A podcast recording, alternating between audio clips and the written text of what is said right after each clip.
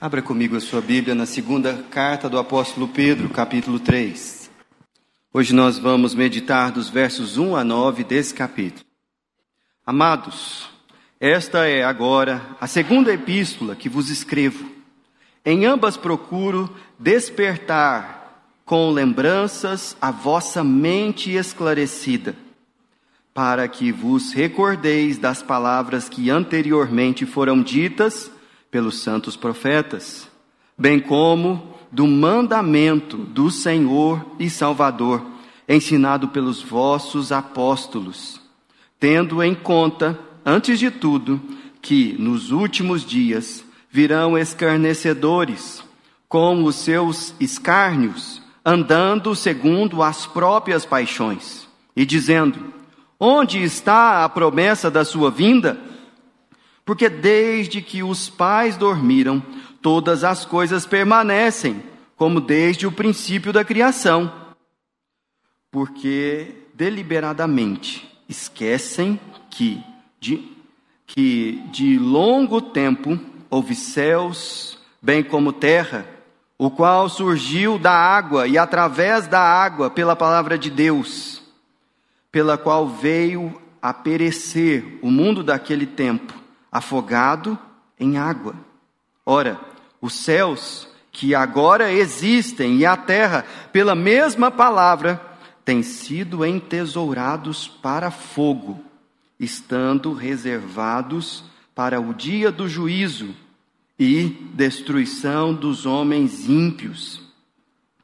Há, todavia, uma coisa, amados, que não deveis esquecer: que para o Senhor um dia é como mil anos, e mil anos como um dia. Não retarda o Senhor a sua promessa, como alguns a julgam demorada. Pelo contrário, ele é longânimo para convosco, não querendo que nenhum pereça, senão que todos cheguem ao arrependimento. Essa é a palavra do Senhor.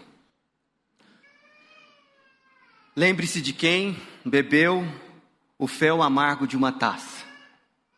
Que ainda existe quem torça para assistir uma desgraça. E dos fariseus que engordam com aquilo que é nosso. E dos mercenários que cobram para nos dar o que é de graça. Lembre-se de quem gera das entranhas o seu povo, que valemos mais do que muito dinheiro, que o mundo inteiro e o seu ouro que aquele sacrifício é vivo e permanece sobre todos nós para sempre. Lembre-se do pão que nunca nos faltou em meio à seca, de quem multiplicou e faz com que nenhum dos seus se perca, que não há mais ninguém melhor do que alguém que se fez pobre. Lembre-se de quem nos deu o próprio sangue como um selo, que homens vão e vêm, mas ele permanece eternamente que aquele que desceu é o mesmo que subiu e nos levará para sempre. Se eu fosse o fio, eu cantava o refrão agora. Eu vou me lembrar de não esquecer de tudo o que eu fiz e sempre acreditar que o que me faltar, Deus já me deu.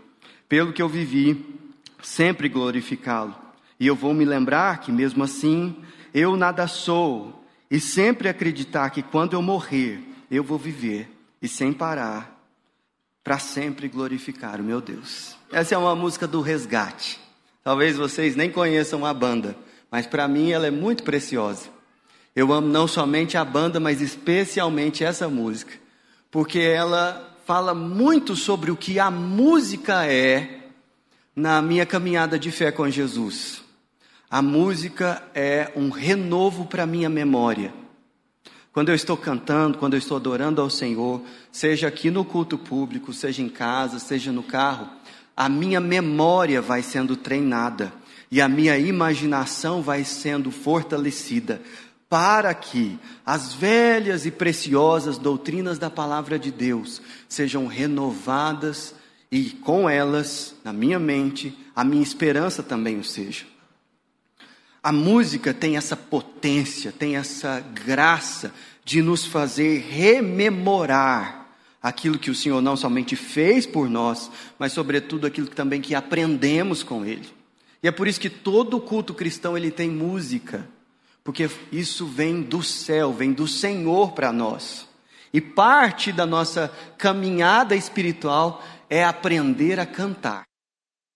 Não é à toa que o maior livro da Bíblia é o livro de Salmos, o livro das canções e das orações do povo de Deus que passa por momentos de aflição, de angústia, de profunda alegria, até mesmo euforia, mas passa por todos esses momentos cantando.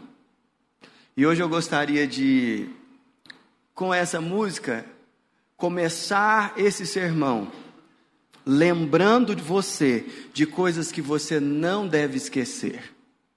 Porque esse é o propósito do texto que nós acabamos de ler. A segunda carta do apóstolo Pedro, ela é uma carta curtinha e nós já estamos no seu último capítulo. E ele aqui no capítulo 3, ele explica por que ele escreveu não somente a, a segunda, mas também a primeira carta, porque o propósito dele era um só. Não era trazer novidades, coisas que as pessoas nunca tinham ouvido na igreja, que aliás é um problema do nosso tempo nós somos viciados em novidade. Se alguma coisa nova não acontecer, a gente fica meio que frustrado. Mas a caminhada cristã e a saúde da igreja, sobretudo, ela não está associada a novidades, mas ela está associada a um caminho de retorno às suas origens, de se render-se a Jesus Cristo, como nós acabamos de cantar. E o texto aqui ele é muito claro que esse é o propósito do apóstolo Pedro. Se não, veja você o capítulo de número 3, o versículo 1. Amados, esta é agora, é a segunda epístola que vos escrevo. Em ambas procuro despertar com lembranças a vossa mente esclarecida. E nos próximos minutos eu quero, junto com você, fazer um exercício aqui de raciocínio para suscitar em você e em mim três lembranças que de tempos em tempos têm que ser renovadas na nossa mente, para que nós tenhamos esperança no Evangelho e saúde espiritual. E essas três doutrinas, esses três ensinamentos estão aqui marcados nesse texto com um alerta do apóstolo Pedro: lembre-se, lembre-se, não se esqueça. Veja você isso, ah, versículo 2: Para que vos recordeis das palavras que anteriormente foram ditas pelos santos profetas. E aí no versículo 5: Porque deliberadamente esqueceram de alguma coisa. E ele está falando dos ímpios. E no versículo 8: Há todavia uma coisa, amados, que não deveis esquecer Está vendo que o tempo todo ele está falando disso? O que, que será que nós não podemos esquecer? Vamos lá? A primeira das coisas que o apóstolo Pedro está dizendo à igreja para que ela lembre é que Deus guia o seu povo pela sua palavra. Olha que coisa interessante. Versículo 2 diz: Para que vos recordeis das palavras que anteriormente foram ditas pelos santos profetas, e ele está fazendo uma referência ao Antigo Testamento, bem como do mandamento do Senhor e Salvador. Aqui ele já veio para o Novo e falou de Jesus Cristo nos Evangelhos. E ele disse: ensinado pelos vossos apóstolos. E aqui nós estamos no final do Novo Testamento, nas cartas. O que o apóstolo Pedro está dizendo é que o princípio pelo qual Deus continua a guiar o seu povo é pela sua palavra, e nós não devemos negligenciar isso. Num tempo onde existem tantas possibilidades midiáticas, tecnológicas, de criação de enredos e de contação de história, tudo isso deve ser usado a favor da pregação do Evangelho. Contudo, a igreja de Jesus Cristo, ela continua sendo guiada pela palavra revelada do Senhor. E embora isso não seja uma novidade, isso seja inclusive muito antigo, o princípio pelo qual Deus, desde Moisés, tem feito com que o seu povo avance como peregrino nessa terra, Deus não mudou a maneira como ele guia o seu povo. E ele continua a fazer isso. E nós não podemos nos esquecer. Nós não podemos nos esquecer porque de quando em vez nós somos tentados a flertar com. Ah, tem tanto tempo que eu estou com essa palavra, eu precisava de uma novidade, eu precisava de algo novo, eu precisava de um novo coach, eu precisava de. Eu não sei do que, que você precisava. Na verdade, eu sei do que a palavra diz que nós todos precisamos. Nós precisamos de conhecer mais aquilo que o Senhor decidiu revelar. Isso sem acepção de livros. Isso sem selecionar passagens como se essas aqui fossem mais importantes do que aquelas, como se esses livros aqui fossem atuais e aqueles fossem livros desatualizados de uma outra era. O apóstolo Pedro está dizendo que, e repetindo aqui para a igreja, que se você quiser andar com o Senhor, você tem, tem que estar disposto a aprender da palavra. E nós podemos ver isso não somente aqui em Pedro, mas em outros lugares também. Se você abrir a sua palavra em 2 Timóteo, segunda carta do apóstolo Paulo a Timóteo, o capítulo 3, a partir do verso 14 nós lemos: Tu, porém, permanece naquilo que aprendeste e de que fostes inteirado, sabendo de quem aprendestes Está vendo aqui a, a vacina contra uma novidade doutrinária? Falou, você vai permanecer naquilo que você já aprendeu. E o que é o que ele já aprendeu? E que desde a infância sabes as sagradas letras, que podem tornar-te sábio para a salvação pela fé em Cristo Jesus. E preste atenção no verso 16. Toda a Escritura é inspirada por Deus e útil para o ensino, para a repreensão, para a correção e para a educação na justiça, a fim de que o homem de Deus seja perfeito e perfeitamente habilitado para toda boa obra. Veja bem, o apóstolo Paulo aqui está instruindo aquele jovem pastor Timóteo que o trabalho dele para manter a sua saúde espiritual e daqueles a quem ele ministra é permanecer naquilo que ele já aprendeu e que está exposto não em outro lugar, que senão nas Escrituras, e não num pedaço das Escrituras, mas em toda ela, toda a Escritura. É o que o texto diz. E é interessante que quando nós voltamos lá para a carta do apóstolo Pedro, a segunda carta, nós percebemos que tanto as palavras do apóstolo, dos profetas no Antigo Testamento, quanto os registros das palavras de Jesus no Novo Testamento, como as palavras dos apóstolos, que inclusive o apóstolo Pedro estava escrevendo, foram recebidas pela igreja como palavra de Deus. Isso é uma coisa interessante que nós pode parecer curiosidade teológica, mas não é. Quando você pega um texto bem desconhecido do Antigo Testamento, tipo Obadias, e vai ler, aquilo é palavra de Deus. E quando você pega o Sermão da Montanha, registrado no, no texto de Mateus e no Evangelho de Lucas também, algumas porçõezinhas em Marcos, ele é palavra de Deus.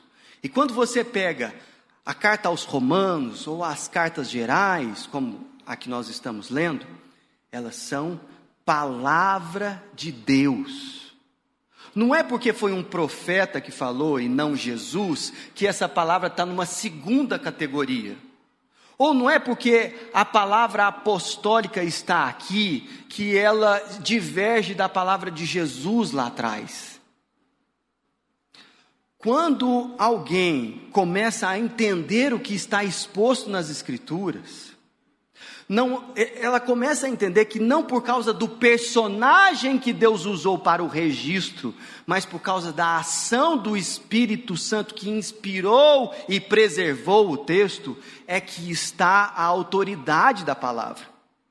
Nós não tratamos o Evangelho de Lucas, por exemplo, como se ele fosse menos canônico do que o Evangelho de Mateus.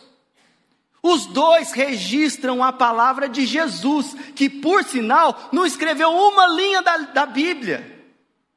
Dá para entender? E é muito interessante isso, que quando você está diante do texto do Senhor, você está diante da palavra dele mesmo. E nós não devemos tratar isso como se fosse uma coisa comum, porque é de fato sobrenatural. Nós podemos ter acesso a textos que foram inspirados pelo Espírito Santo. Há 2.500 anos atrás, por exemplo, com relação a Moisés, ou aos salmos que Davi cantou há mil anos, há dois mil anos atrás, ou as palavras apostólicas que foram escritas imediatamente depois daqueles anos que seguiram ao Pentecostes, o derramamento do Espírito Santo. Nós temos diante de nós, meus irmãos, um tesouro. E nós não podemos desvalorizá-lo ou subestimá-lo. Porque eu temo que a Bíblia cada vez mais é tratada na nossa sociedade, em algumas igrejas, como um livro clássico. E conquanto exista um valor muito grande na palavra clássico, existe também um, um, um, uma interpretação pejorativa, sabe qual que é a definição de livro clássico? Aquele do qual todo mundo sabe, mas ninguém lê. e nós vamos na contracultura dessa miséria cultural, ao falar, não, nós lemos o texto bíblico bíblico e aprendemos com ele e pautamos a nossa vida por aquilo que os profetas, que o nosso Senhor, que os apóstolos ensinaram. Essa é aquilo, isso é aquilo que o apóstolo Pedro está dizendo. Não se esqueça disso, porque se esquecer disso é se tornar refém de homens e mulheres ímpios que ensinam com muita eloquência aquilo que não tem nada a ver com o reino de Deus.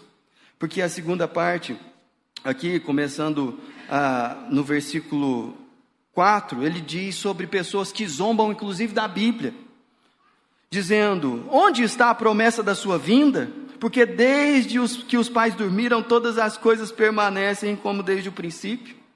Vocês ainda estão esperando a vinda de Jesus? Que negócio que é esse? Está demorando, hein? Teve até uns de vocês aí que, muito equivocados, tentaram marcar a volta dele, mas parece que não combinaram com o tal do Jesus. E esse tipo de é, comentário é muito comum na boca de quem zomba do Evangelho e da fé.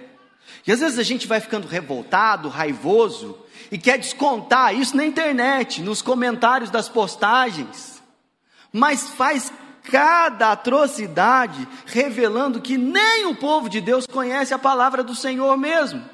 E aí você tenta sair na defesa de uma fé que você mesmo não conhece. E esse é o fracasso do povo de Deus publicado nas redes sociais. Mas aqui o apóstolo Pedro diz: não se esqueça de que Deus continuará guiando o seu povo pela sua palavra, como ele fez desde o princípio com os profetas, como ele fez com a manifestação de Jesus Cristo, como ele segue fazendo com os apóstolos, por causa da ação do Espírito Santo na igreja. Mas veja bem, nós temos aqui a lembrança de uma outra coisa também. No versículo 5 a 7, o apóstolo Pedro, ele nos lembra de qual é o destino dos ímpios destes que zombam da fé e destes que não se submetem ao Evangelho. Se não, veja você, versículo 5. A causa do desprezo é apresentada e o destino deles também. Versículo 5 diz: Porque deliberadamente esqueceram de longo tempo houve céus, bem como terra, o qual surgiu da água e através da água pela palavra de Deus e ele está dizendo aqui sobre a narrativa da criação, de como Deus chamou a existência as coisas que não haviam. E aquela narrativa de que o Espírito de Deus pairava sobre a face das águas, lembra em Gênesis? É sobre isso que ele está fazendo referência aqui. E Deus deu voz, ele emitiu, emitiu a sua voz e as coisas começaram a se manifestar. Pela qual veio a perecer o mundo daquele tempo, afogado em água.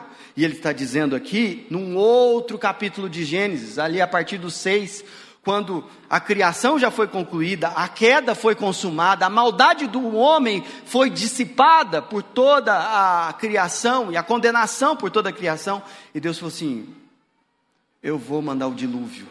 E pela palavra de Deus, as fontes se abriram, o céu precipitou água, e tudo isso foi um sinal do juízo de Deus.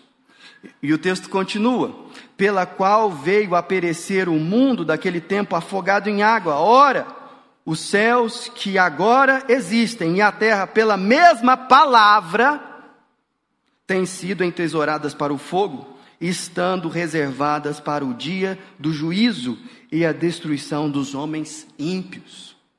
O que o texto está dizendo é que a mesma palavra que guia o povo de Deus em meio ao deserto, em meio às tribulações, é a mesma palavra que vai suscitando o juízo de Deus ao longo da história e que um dia, o dia do Senhor, nesse dia, o juízo dele se manifestará de maneira definitiva e os homens ímpios serão destruídos.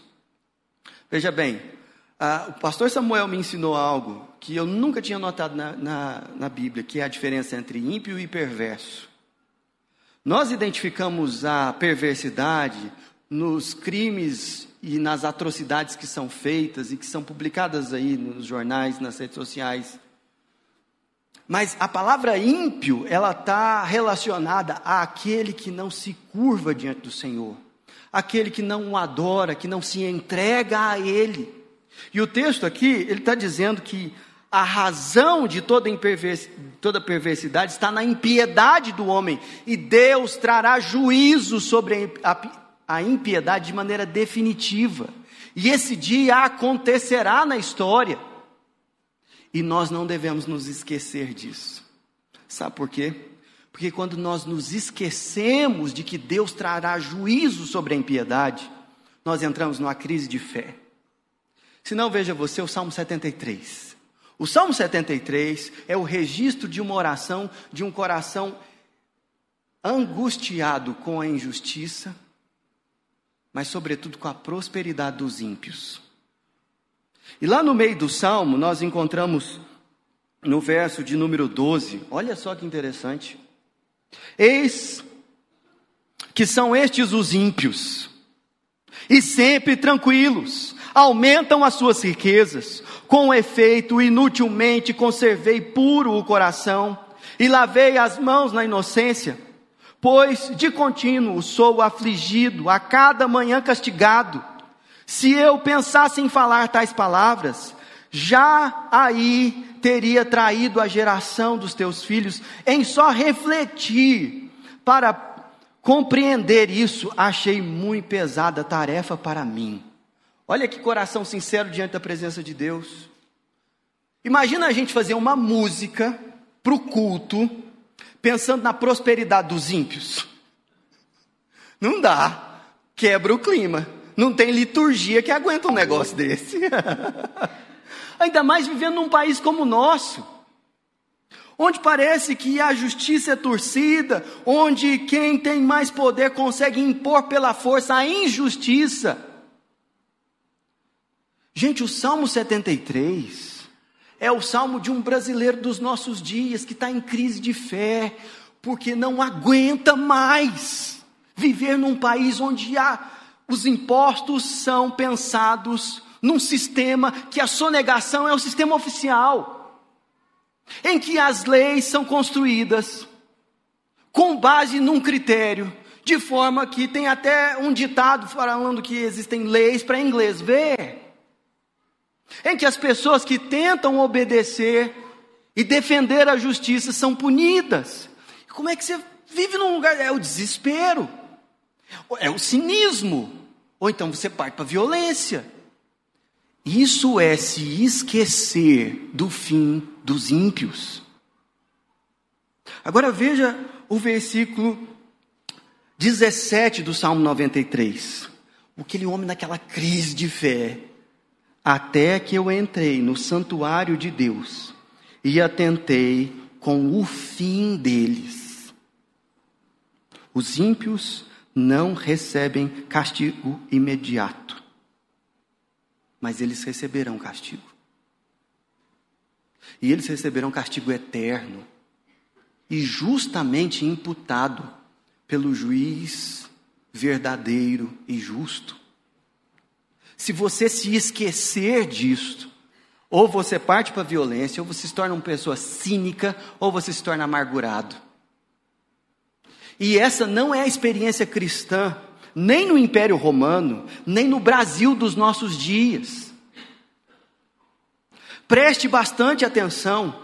Se você se esquecer do dia do juízo, você não conseguirá viver buscando a justiça numa sociedade como a nossa.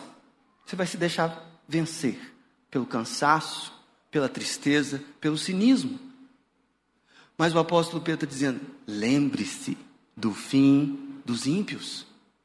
Deus continua guiando o seu povo pela sua palavra, e um dia do juízo está reservado para manifestar a justiça final de Deus. Agora, o texto também nos diz sobre quando isso acontecerá, e nós não podemos nos esquecer disso. Veja o versículo 8, e agora eu vou falar quando vai acontecer, tá bom? versículo 8 diz o seguinte: Há todavia uma coisa, amados, que não deveis esquecer: que para o Senhor um dia é como mil anos, e mil anos como um dia. Não retarda o Senhor a sua promessa, como alguns julgam demorada. Pelo contrário, ele é longânimo para convosco, não querendo que nenhum pereça, senão que todos cheguem ao arrependimento. Como Jesus ensinou, algumas coisas o Pai reservou para o seu próprio conhecimento. E Jesus não revelou quando seria o dia do Senhor, falou de sinais que antecederiam esse dia. Mas todo aquele que tenta, de alguma maneira, prever isso, está enganado. E, e, e, eu sei que, pela situação do Brasil, tem até um pessoal querendo fazer um bolão aí, falando: será que vai mais 10 anos? Será que vai mais 20?